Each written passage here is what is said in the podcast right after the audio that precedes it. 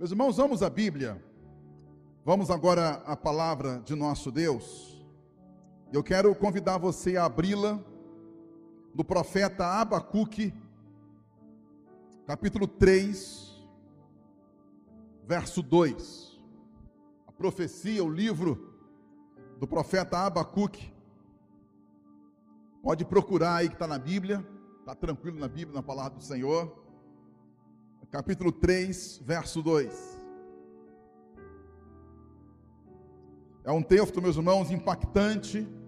Ele é um texto que faz uma divisão de águas e estabelece o antes, o agora e também o futuro com o nosso Senhor.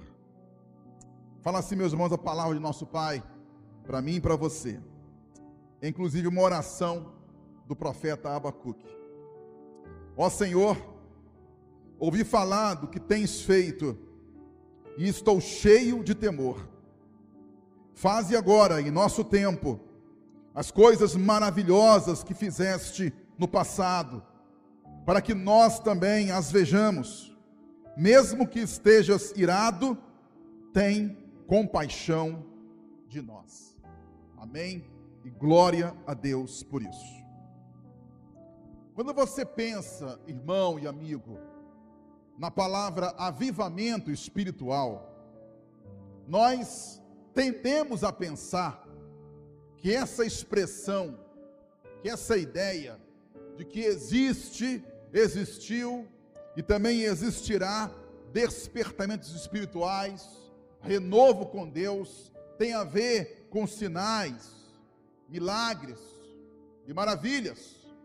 Mas o ponto central quando Deus aviva e reaviva a obra dele neste mundo, é que ele usa o seu poder e ele utiliza a sua igreja, o seu reino neste mundo, para alcançar muitas pessoas, não só uma vez, mas vez após vez, vez após vez, quando nosso Pai nos desperta, Ele vai nos alcançando, enquanto povo de Deus, e também lançando a sua mão salvadora às pessoas que tanto carecem, que tanto precisam da salvação, da graça, do amor, da transformação que só o Senhor nos oferece.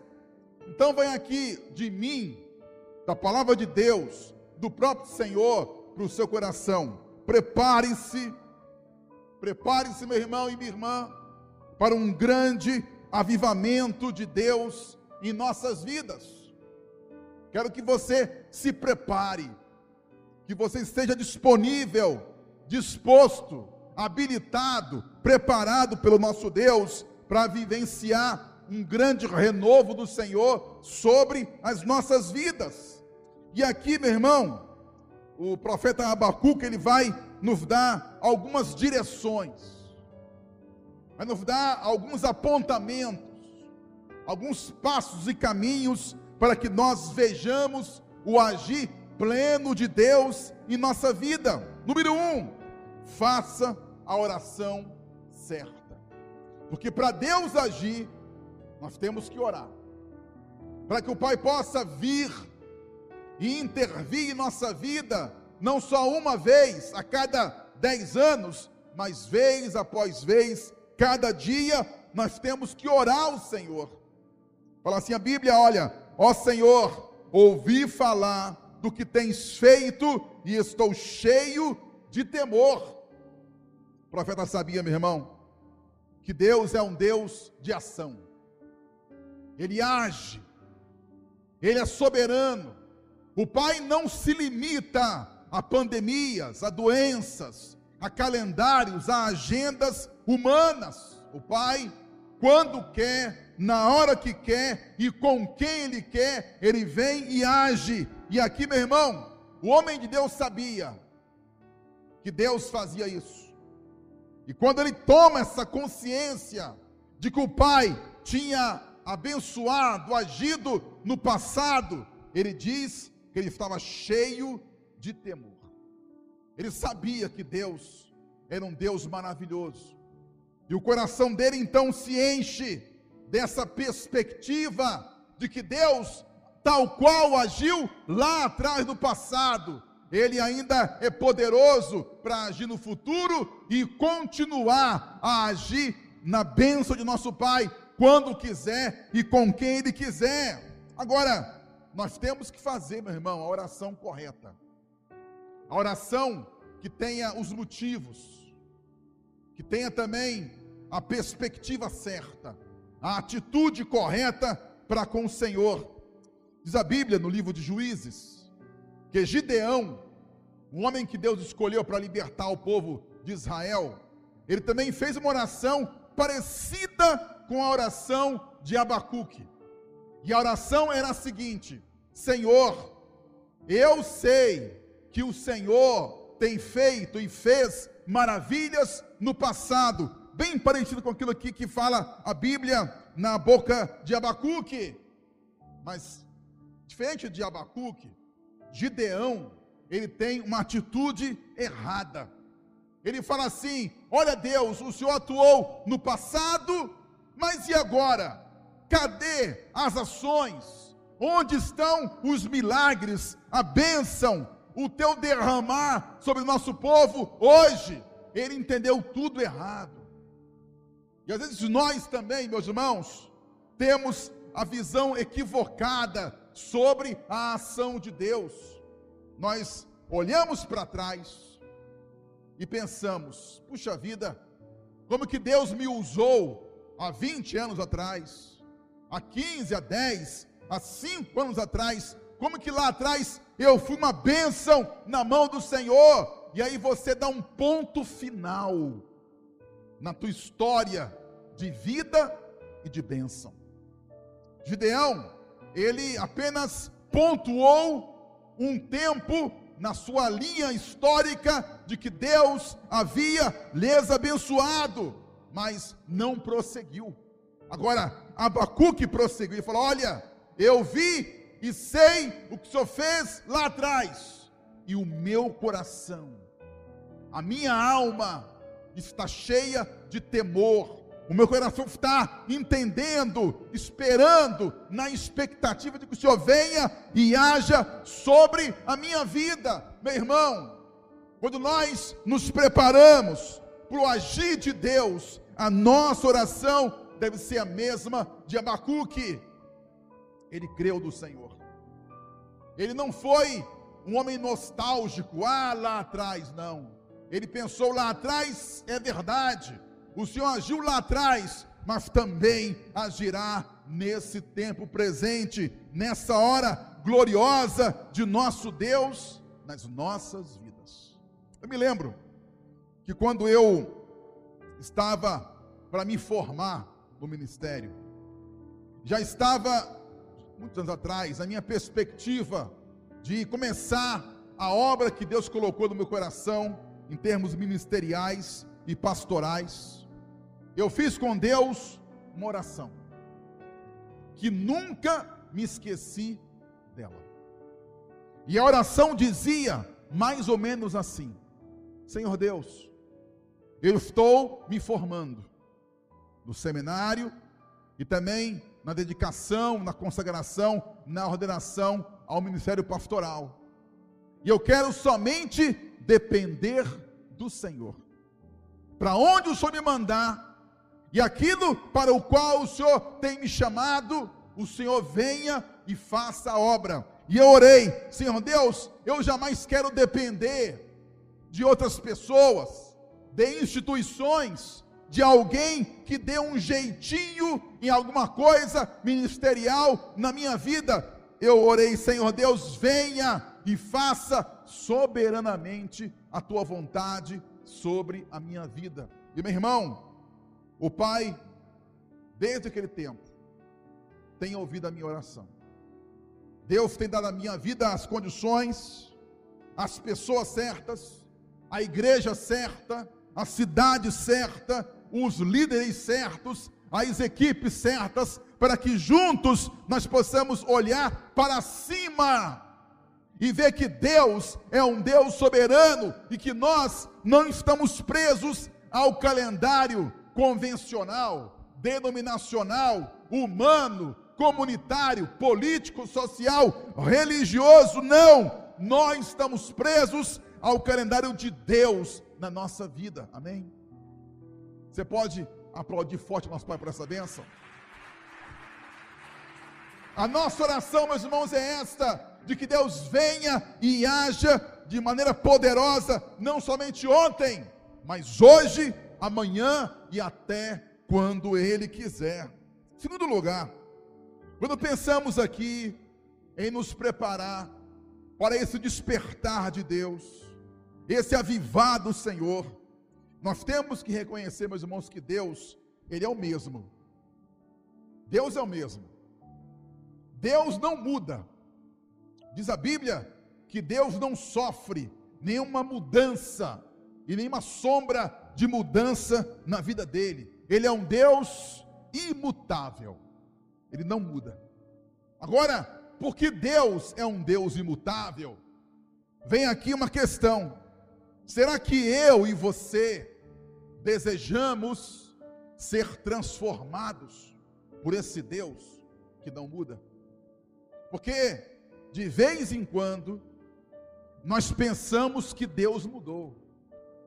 Nós olhamos assim para 2020, olhamos para 50 anos atrás e pensamos: não, é, parece que Deus mudou. Mas Deus não mudou. Quem mudou foi o coração do ser humano.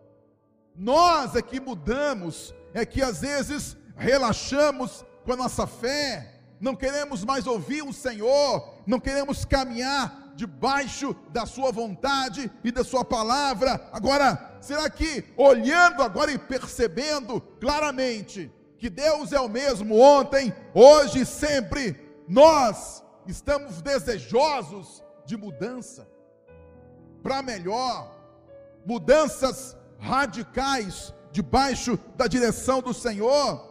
O texto fala assim para nós, meus irmãos: faze agora, em nosso tempo, as coisas maravilhosas que fizeste no passado, para que nós também as vejamos. Olha que oração desafiadora.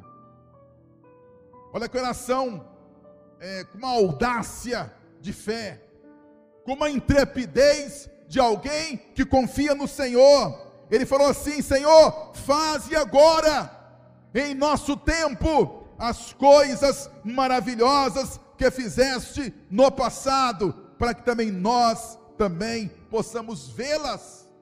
Ou seja, o nosso Deus, ele quer me usar. Ele quer usar a tua vida. Meus irmãos, é interessante que na Bíblia hebraica, lá dos Hebreus, ah, os livros de Esdras e Neemias são um livro só. Nós temos aqui um livro hoje, em nossa Bíblia em português, que eles dividiram em dois, Esdras e Neemias. Mas lá na Bíblia hebraica é um livro só.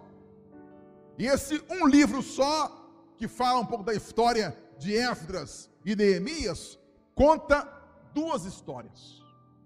A primeira, da reconstrução do altar do templo de Deus. E aí você pode pensar, Deus, através do rei Salomão, ofereceu a Deus um templo maravilhoso, precioso, muito bem feito, e que foi uma referência de fé para o mundo inteiro. Mas aí no tempo de Esdras, aquele templo estava destruído, o altar quebrado, as condições esquecidas, envelhecido, caduco, caindo aos pedaços. Deus levantou aquele homem para restaurar o altar e o templo de Deus. E eu posso imaginar que no coração de Esdras havia essa visão: Senhor Deus, assim como o Senhor abençoou no tempo do rei Salomão, na construção dele, quando ele pôde juntar bens materiais, pessoas, recursos e a tua bênção, e lá ele fez, ele deve também ter orado assim: olha, Senhor Deus, também nos abençoe hoje.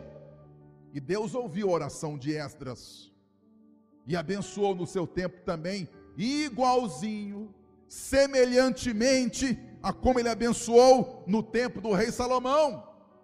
E aí, na sequência do livro, encontramos a história de Neemias. E Neemias reconstrói não o altar ou o templo, mas os muros da cidade de Jerusalém. Agora, não sei se você sabe, mas quem construiu aqueles muros foi o rei Davi. Davi tomou uma ocasião, aquela cidade de Jerusalém, que pertencia a um outro povo, ele foi lá e tomou a cidade para o nosso Deus, e ele então fortificou as muralhas de Jerusalém. No tempo de Neemias, elas estavam quebradas, podres, os portões todos quebrados, havia muito lixo ali, muita coisa imunda, suja. E quando Neemias entra em Jerusalém, ele passa alguns dias olhando para aquela situação. E Deus o conclama, e também eu posso imaginar que ele olhou para trás e pensou no tempo do rei Davi, essas muralhas eram lindas, fortes e também expressavam a segurança que vem do Pai. Mas tal qual Deus abençoou aquela construção no tempo do rei Davi, ele também abençoou no tempo de Neemias. E em 52 dias, eles restauraram os muros, os portões, limparam tudo ali e entregaram tudo na mão de nosso Deus. Meu irmão, vamos pensar agora em nós, 2020. A pandemia tem tentado derrubar muitos corações, trazer angústia a muitas almas, arrancar a fé de muitas pessoas, dar a gente uma ideia de confinamento. Mas aqui está o nosso Deus. E assim como ele abençoou no tempo de Jesus, de Davi, de Salomão, de Esdras, de Neemias, de Abacuque, também Deus hoje quer abençoar a tua vida, levantar você da situação sua mais deplorável, mais angustiante. E enquanto ele te levanta, ele diz: Olha, eu quero usar você, a tua casa, a tua família, o teu ministério, para a honra e para a glória do nome do Senhor Jesus. Eu sempre conto para os irmãos uma história do tempo que o pastor Billy Graham ainda não era pastor e era um jovem estudante. Ele tinha mais ou menos 19 anos. E uma vez ele saiu de caravana com a sua escola para a Inglaterra. Ele morava na, na América. E eles foram visitar a casa de John Wesley. John Wesley foi um homem que Deus usou para transformar e revolucionar a Inglaterra no seu tempo. E eles entraram ali na casa para uma visita turística e de oração, na casa de John Wesley. No quarto dele tinha uma cama e um tapetinho próximo à cama. E havia no tapetinho duas marcas dos joelhos de John Wesley. E aí Billy Graham foi lá. Entrou na casa, entrou no quarto, viu a antiga cama de John, de John Wesley, viu o tapetinho marcado pelos joelhos dele, ele também foi lá e ajoelhou-se naquele tapete e fez uma oração: Senhor Deus, faça de novo, como o Senhor fez no tempo de John Wesley, faça de novo. E Deus ouviu a oração de Billy Graham. Daquele tempo em diante, para frente, mais, mais ou menos 80 anos, porque ele morreu com 99 anos.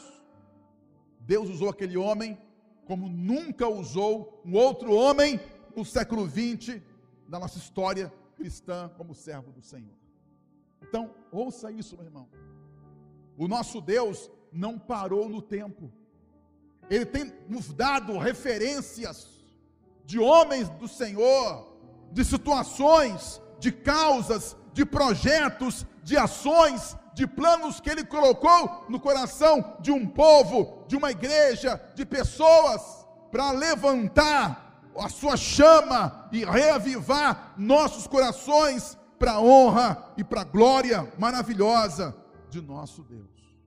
Em último lugar, quando queremos nos preparar para o avivar de Deus, para o seu renovo e para o seu despertar espiritual, nós temos que entender, meus irmãos, algo que para mim é impressionante. A compaixão de Deus nos faz ter paixão pelos perdidos. Quando aqui o homem do Senhor Abacuque ora ao nosso Pai, ele fala aqui no finalzinho desse versículo seguinte: olha, mesmo que estejas irado, tem compaixão de nós. Meu irmão, Abacuque sabia claramente quem ele era, as suas mazelas, os seus pecados, as suas limitações e imperfeições. Ele sabia que Deus é um Deus que conjuga amor, justiça e ira. Não sei como ele faz isso. Ele orou assim, Senhor Deus, mesmo irado, porque no tempo de Amacuque, ele vivia um tempo de deserto, de problemas sérios para a nação de Israel. Ele sabia que Deus tinha abaixado um pouco a sua mão de ira sobre o seu povo. Ele orou assim: Senhor Deus, mesmo irado, tem compaixão das nossas vidas. Nós olhamos agora para 2020 e sabemos que a pandemia é uma expressão da ira de Deus, da justiça de Deus e do poder de Deus sobre o mundo inteiro.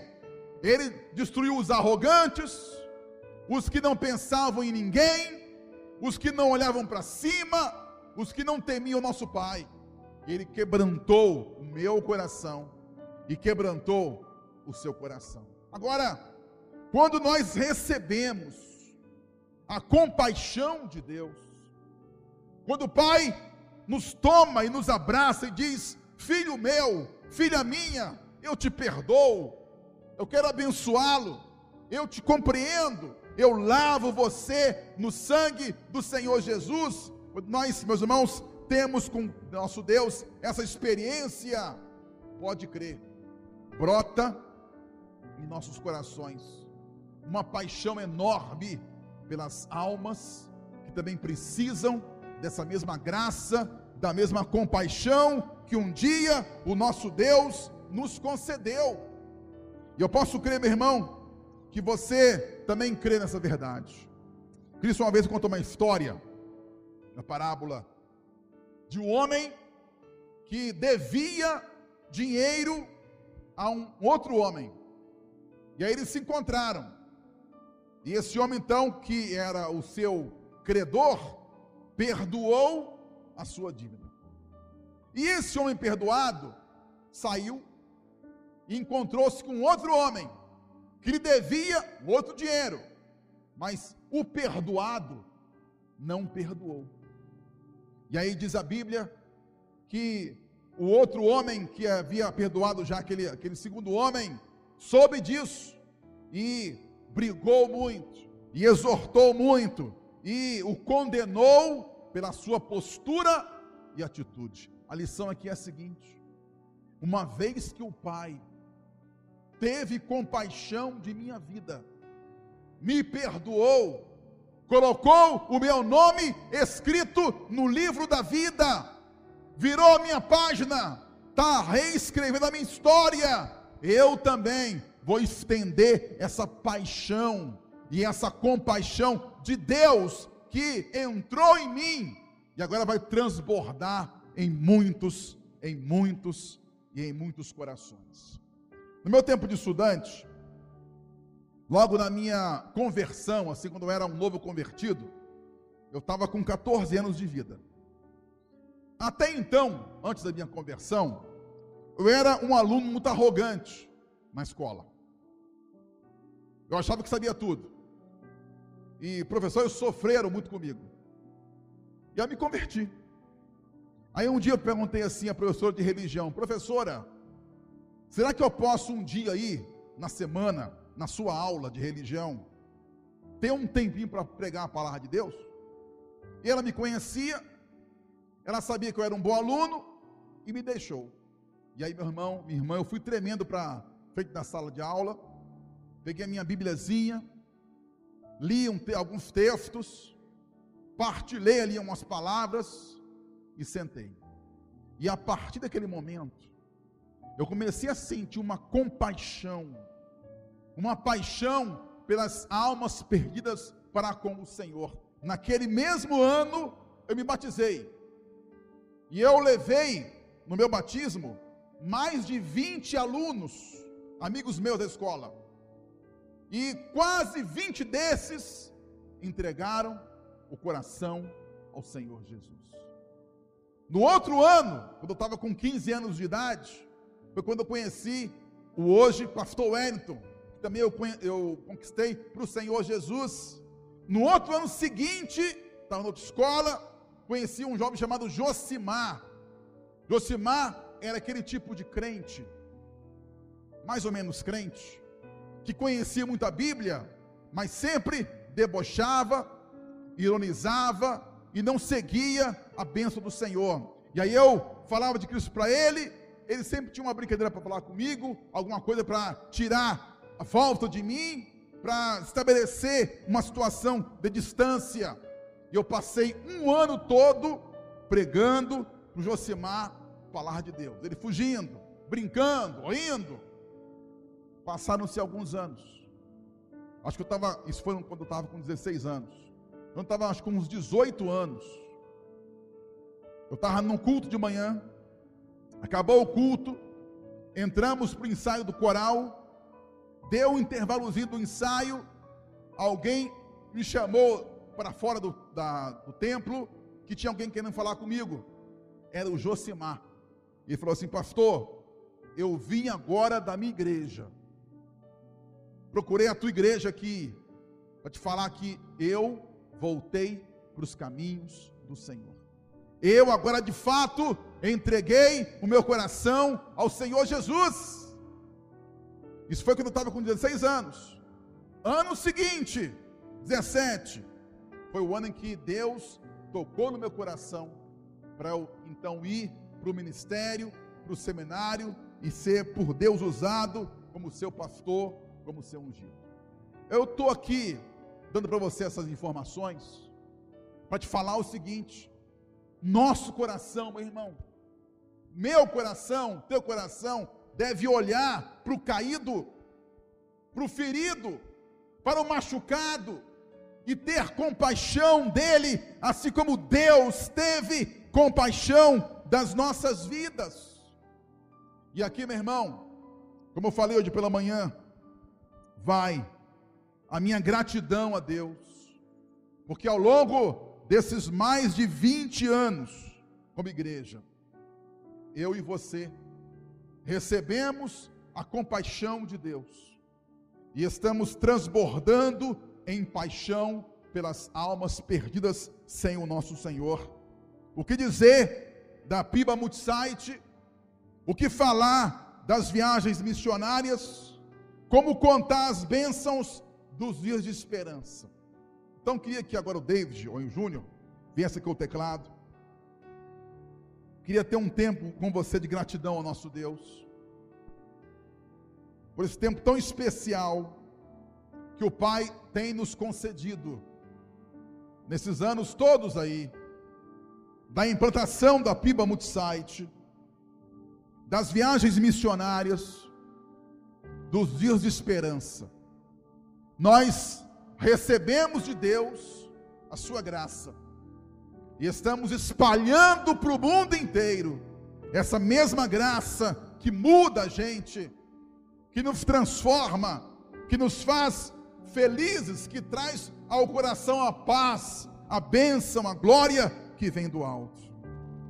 Então, meu irmão, você, membro da igreja, que participou nas caravanas das viagens missionárias, você que está aqui, inclusive, que atuou ou atua ainda na Piba Multisite, na liderança, nas equipes, Você que também participou conosco dos dias de esperança, quero que você, desde o seu lugar agora, venha aqui à frente.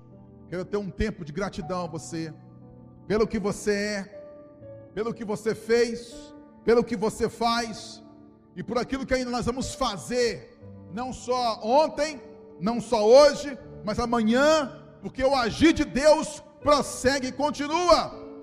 O seu avivar, o seu despertar é real, é poderoso, é grande sobre as nossas vidas. Os irmãos da Prima Multisite, os irmãos das viagens missionárias, os irmãos dos dias de esperança,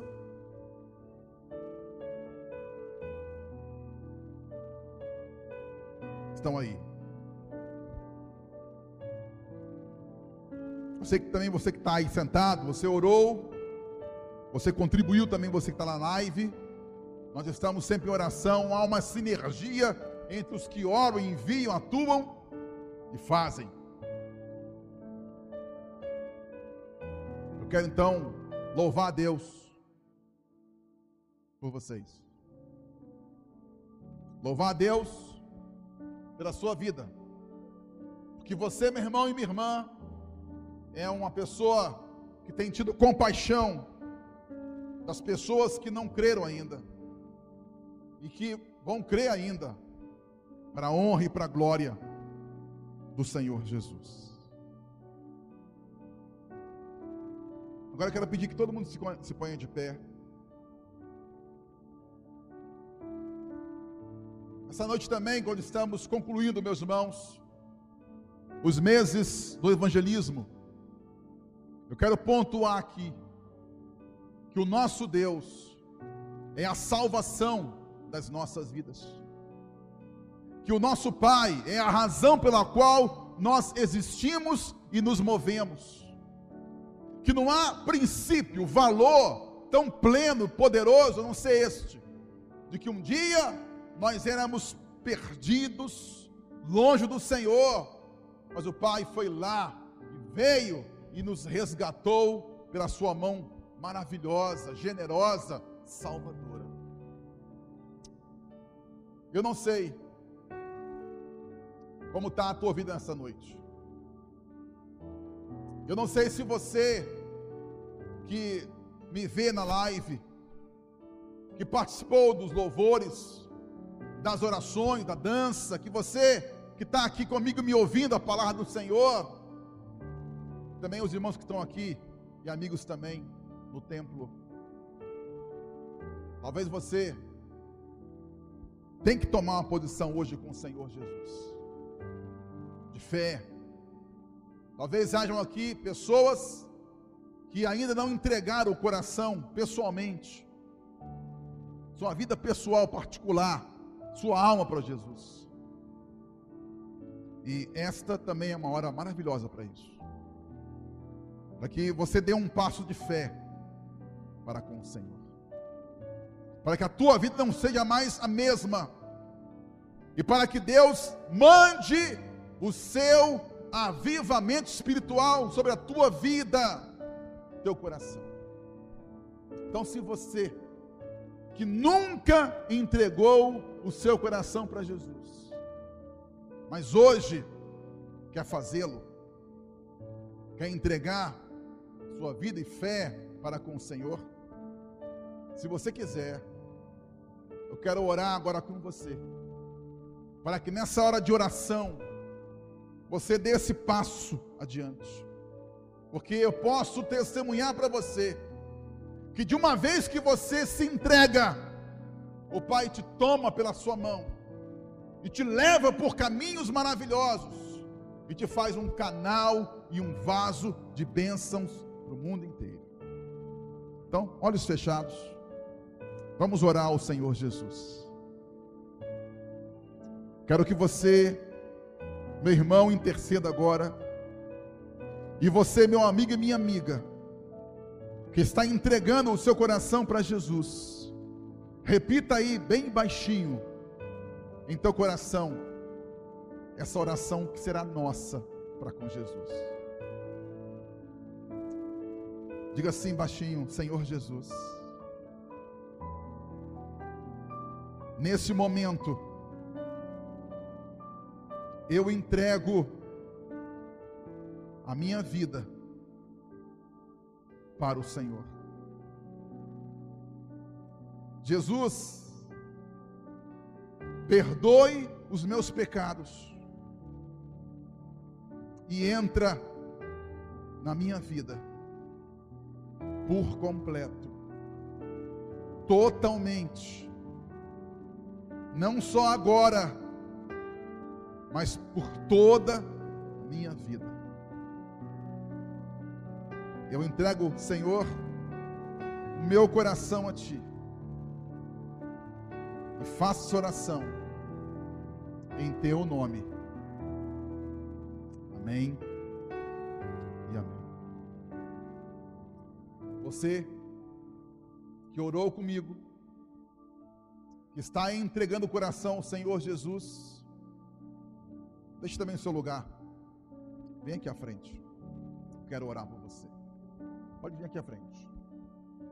Pode deixar seu lugar aqui à frente. Aqui à minha direita, aqui à minha esquerda. Vem cá, Renato. Pode subir aqui.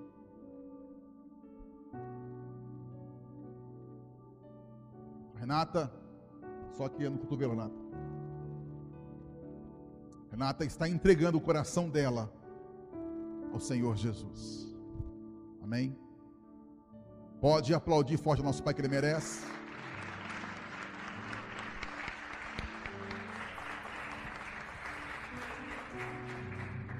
É pela Renata, por você, em sua casa, aqui no templo, que o Pai mandou Jesus para trazer solução, salvação, vida eterna com o nosso Deus. Eu sei, Renata, que o nosso Deus tem um plano especial para a tua vida, para a tua família, para a tua casa.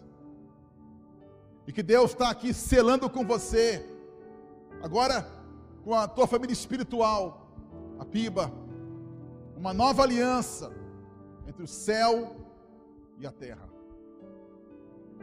Vamos orar então, meus irmãos, mais uma vez ao Senhor. Vamos pedir ao Pai que nos abençoe. Vem cá, vem cá também, Vanessa. Dê um abraço aqui. Eu queria dar um abraço em você, mas a gente não pode, ô, Renato. Dê um abraço aqui na, na sua irmã, Vanessa. Aquele abraço mais do que irmã. Bem, que bênção.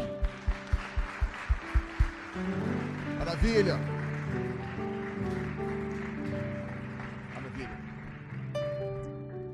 Vamos orar ao nosso Pai em nome de Jesus. Ó Deus, nós te louvamos nessa noite. Porque, ó Pai, aquilo que o Senhor fez no passado, o Senhor continua a fazer hoje, Senhor, e prosseguirá a fazer por toda a nossa vida. Ó Deus, como orou o Abacuque, aviva a tua obra, Senhor Deus, no meio dos anos, aviva, desperta, renova cada um de nós Ó oh, Pai, obrigado pela Piba Multisite. Obrigado, Senhor Deus, pelas viagens missionárias. Obrigado, Senhor Deus, pelos dias de esperança.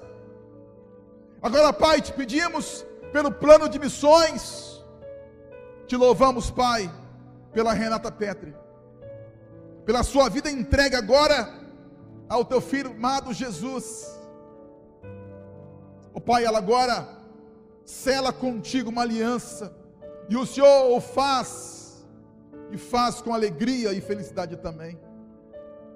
E ó Pai, o Senhor a preparou, para que nesse último domingo do mês de julho de 2020, no meio, Pai, dessa pandemia miserável, abominável, o nome do Senhor Jesus seja honrado glorificado, porque o Senhor é Deus, é fiel, é Salvador, continua sendo o dono soberano de toda a nossa existência, Pai. Ó Deus, nós te louvamos e pedimos que Senhor possa selar agora com o teu Espírito Santo o coração da Renata.